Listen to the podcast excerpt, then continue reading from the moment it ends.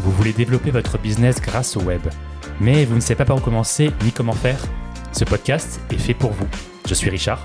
Je suis Alex. Ensemble, on va parler bonnes pratiques en matière de marketing sur Internet. L'objectif?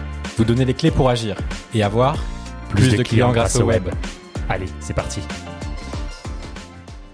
Au programme aujourd'hui, nous allons parler de sécurité du web et notamment les piratages.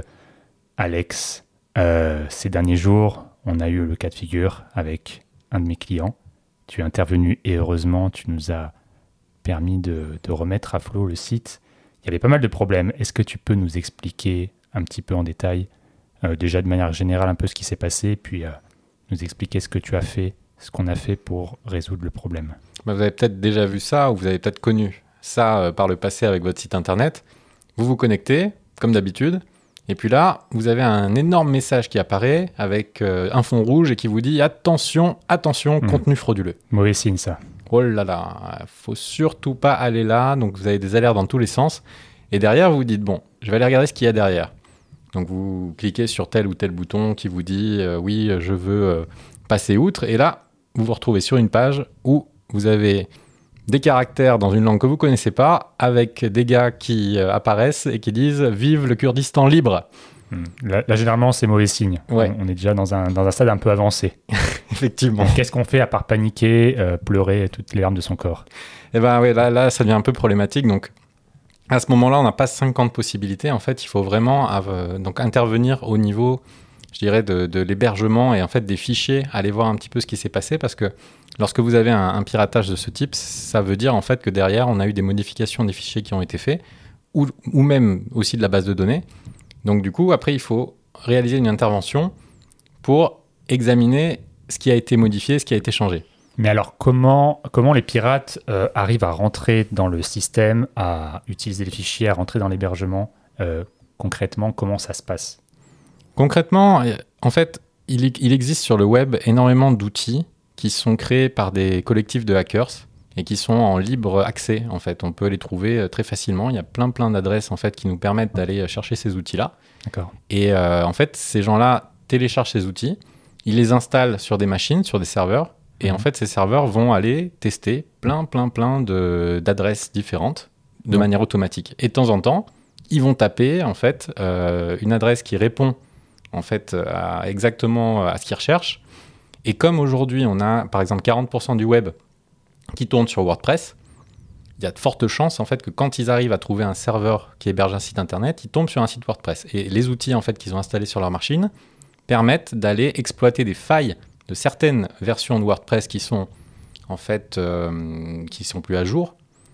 Et euh, donc ils vont aller installer en fait des petits programmes qui vont usurper euh, en fait un, admin et ensuite installer donc plein plein de petits programmes qui vont venir je dirais, perturber en fait le fonctionnement normal de WordPress et ensuite télécharger plein de choses qui sont pas bonnes du tout. D'accord. C'est intéressant parce que tu vois, ma, cliente euh, m'appelle et me dit voilà, moi je ne comprends pas pourquoi on me pirate, moi en particulier. Euh, c'est vrai que c'est une cliente euh, qui ne fait pas un chiffre d'affaires phénoménal. Elle ne peut pas être techniquement piratée par des concurrents. Enfin, ça n'a pas de sens. Donc le premier réflexe c'était pourquoi qui, qui veut me pirater euh, qui a intérêt de faire ça? Et donc là, toi, ce que tu dis, si je comprends bien, c'est que ces pirates ont une espèce de base de données énorme de sites web à random qui, qui, le, qui, le, qui vont euh, explorer automatiquement jusqu'à tomber sur des certains sites euh, potentiellement fragiles. Quoi. Ouais, c'est ça. Et même, même je dirais, c'est même pas une base de données. En fait, c'est simplement un programme qui génère des adresses IP de manière aléatoire. Et en fait, euh, voilà, de temps en temps, on va, on va en taper une qui, qui va fonctionner. Parce que pour, alors, juste pour préciser à nos auditeurs, une adresse IP, qu'est-ce que c'est exactement? Alors, Une adresse IP, c'est un petit peu comme, je dirais, euh, une adresse physique. Hein, mhm. C'est là où vous habitez. Une adresse, une adresse IP, en fait, ça va être l'adresse où trouver un serveur. Un serveur, évidemment, c'est un endroit où on va stocker des fichiers et on va permettre en fait certaines possibilités, comme par exemple afficher un site internet. C'est ce qu'on appelle un serveur web. C'est-à-dire que en fait, le, nom de domaine, par exemple, euh, startlead.io, euh, est le nom qui apparaît tel quel pour faciliter la recherche sur Google, Mais en fait, à la base, il a un numéro d'IP que l'on peut taper aussi sur Google Voilà. et qui rendra exactement le même résultat. On verra ton site internet euh, classique. C'est exactement ça. En fait, le, le domaine va être une sorte de comment dire, un sorte de panneau de direction en fait. Euh, Lorsqu'on vient sur ce domaine-là, on va être redirigé vers la bonne adresse, là où se trouve vraiment euh, le site internet, là où Alors- il est hébergé. Alors j'ai une bonne image. Ce serait un peu par exemple si on utilise Google Maps et qu'on va soit chercher l'adresse, par exemple euh, 55 route des Dolines, j'en sais rien, Ouais. ou alors utiliser les points GPS. Peut-être que c'est plus simple d'utiliser l'adresse que les points GPS euh, pour rechercher un, un lien, et, enfin pour rechercher un lieu. C'est ça. C'est un peu le même, le même concept. On, on- on pourrait dire ça. Après, c'est vrai que dans les faits, c'est un peu plus technique que ça, parce Mm. que je dirais que si on mettait les coordonnées GPS directement, on pourrait trouver autre chose que le site internet. Parce que potentiellement, sur une adresse IP, on peut euh, installer plusieurs sites internet, et donc plusieurs domaines. D'accord. Donc en fait, potentiellement, sur une adresse, en fait, plusieurs domaines pourraient rediriger vers une seule adresse IP. Et une seule adresse pourrait regrouper plusieurs entreprises, par exemple, avec ça. plusieurs sites. Ouais. Et c'est d'ailleurs euh, le cas euh, très fréquemment. Exactement. Donc voilà, c'était la petite parenthèse par rapport au, au serveur et à l'adresse IP. Donc en fait, il, il génère automatiquement euh, des adresses IP. Pas, de- pas de bol, ça, ça. tombe sur le nôtre. Voilà, il n'y a rien de personnel. Il y a des, exactement. il, y a des, il y a des failles du coup sur ce site-là, euh, des mises à jour qui ne sont pas faites, Ouais. Pas, de, pas de mise en place de sécurité, euh, l'hébergement peut-être qui laisse un peu désirer, et on se retrouve avec ce genre de problème. Alors ma question là, c'est comment se prémunir de ça, comment éviter ce genre de problème? Ben, il faut aller appeler Richard Solaro. Alors, euh, alors c'est vrai que je, je- je crée des sites web, ce n'est pas ma, ma spécialité, le, tout ce qui est sécurité, tout ce qui est hébergement. Euh, c'est vrai que je suis, je fais vachement attention à ça, mais en vrai, un- une personne qui s'occupe de, de la partie la sécurité, de la partie hébergement, Ouais. qu'est-ce qu'elle peut faire concrètement? Qu'est-ce qu'un- qu'est-ce que peut faire un web designer aussi, tel que moi, pour justement se prémunir de ça, euh, pour éviter, voilà, finalement mettre des petites choses en place pour éviter que justement ces pirates euh, puissent tomber sur ce site et se dire ok là c'est la porte ouverte on y va Ouais. On, peut, on peut voir la chose euh, sous différents angles. La, la première chose, en fait, qu'il faut se dire, alors, avant même de créer un site internet, si on n'a pas de site internet et qu'on veut en créer un, moi, ce que je dis toujours, c'est que quelque part, quand on a une serrure qui est personnalisée et à laquelle les, les cambrioleurs ne sont pas habitués, on, est, on part avec un avantage, en fait, quelque Mhm. part. Donc, utiliser une technologie qui n'est pas très usuelle et un avantage en termes de sécurité. À partir du moment, évidemment, où cette technologie-là a été bien conçue, évidemment. Parce que, évidemment, on peut avoir aussi euh, des technos qui sont mal, euh, mal, mal pensés et derrière avec des failles énormes. Et quelque part, des failles énormes qui font qu'un hacker qui, euh, je dirais, a envie de s'amuser, arrive à trouver assez rapidement une porte d'accès. Mais si c'est bien, fichu, à la base, on peut déjà partir avec un avantage. Parce que, en fait, c'est quoi le but de ces gens-là? C'est d'essayer de faire le maximum de dégâts en prenant le moins de temps et, euh, euh, le moins de temps possible en fait pour le faire.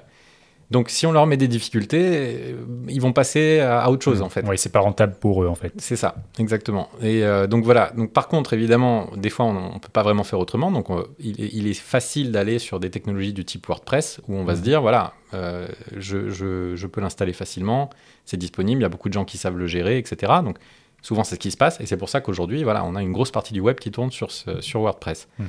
Si on utilise donc une, une technologie de ce type-là, euh, donc elle est très très très surveillée parce qu'elle est open source. Donc évidemment, comme on peut rentrer dans le code, tout le monde peut étudier, voir s'il y a des failles de sécurité ou pas. Donc c'est un avantage à la fois pour les hackers, mais c'est aussi un avantage pour sécuriser la solution parce qu'on a une communauté énorme en fait qui permet de faire évoluer cette chose-là. Donc il y a des mises à jour régulières.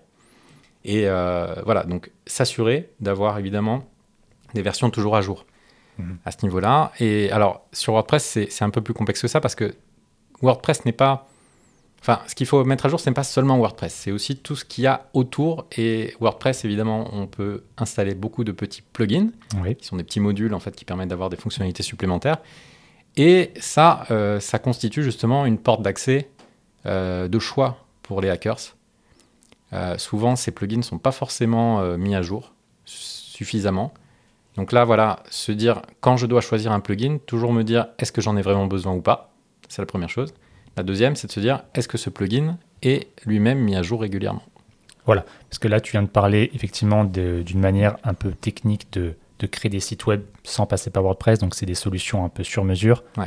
qui ont, on va le dire aussi, un certain coût par rapport à des sites WordPress. Tout à fait. Tout à fait. C'est l'exemple que tu disais par rapport à la serrure, c'est euh, c'est très parlant. Donc effectivement, c'est euh, un peu plus cher. Par contre, effectivement, au niveau sécurité, au niveau des fonctionnalités, on sera beaucoup plus libre, Mm. bien sûr.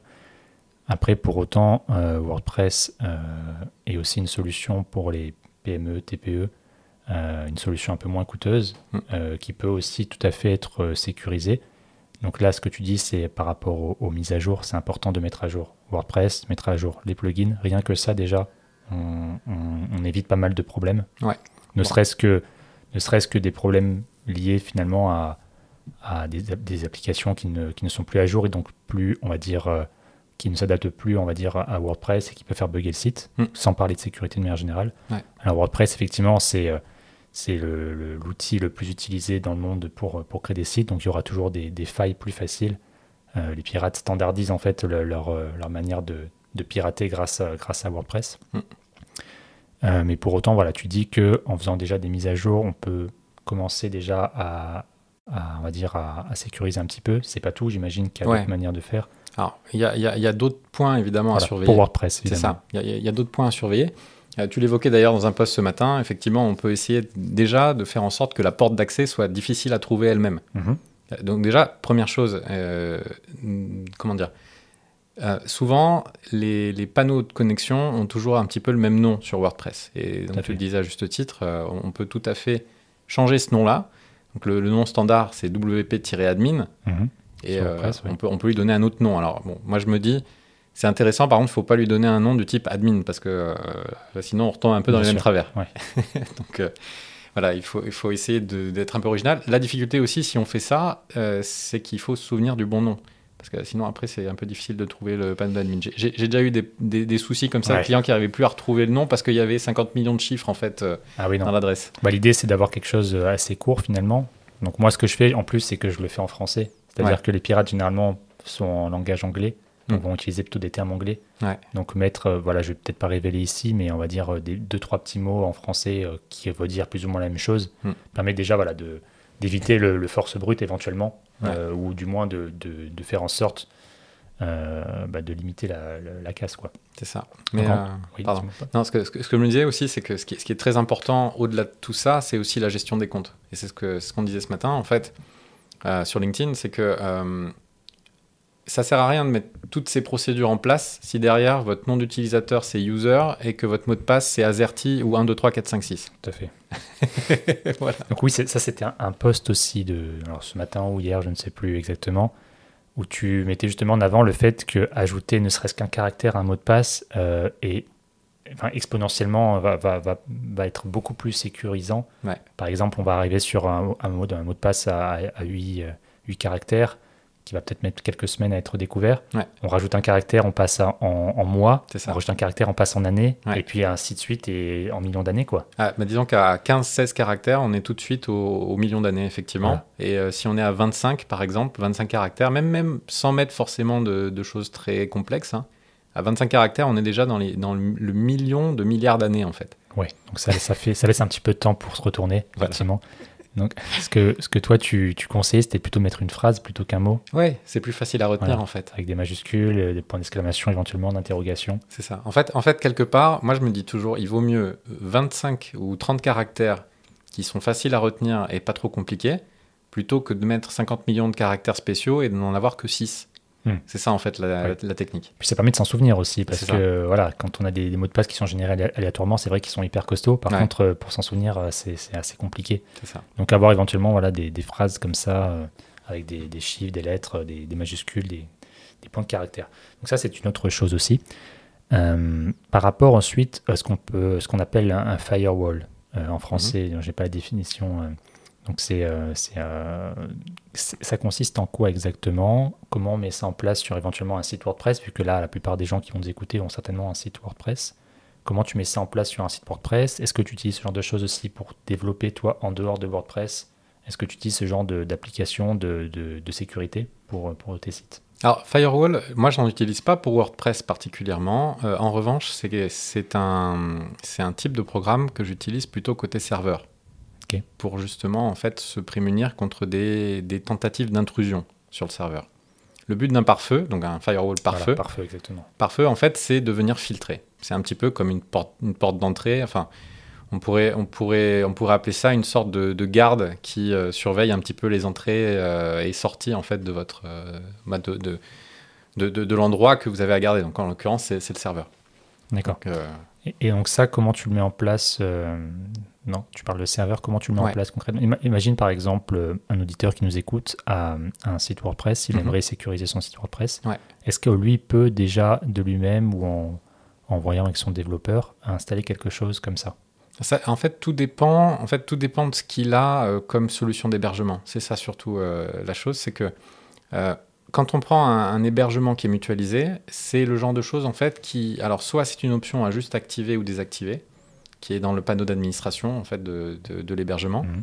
qui est euh, en fait proposé directement par l'hébergeur, ou s'il a une structure qui est personnalisée, donc par exemple un, un serveur virtuel ou un serveur dédié, où là on a une configuration qui est en fait qui a été faite manuellement Custom voilà, donc complètement custom. De- dans ce cas-là, en fait, là, il faut aller, j'irais vraiment dans le dans l'administration du serveur en tant que tel et mettre en place ce genre de programme.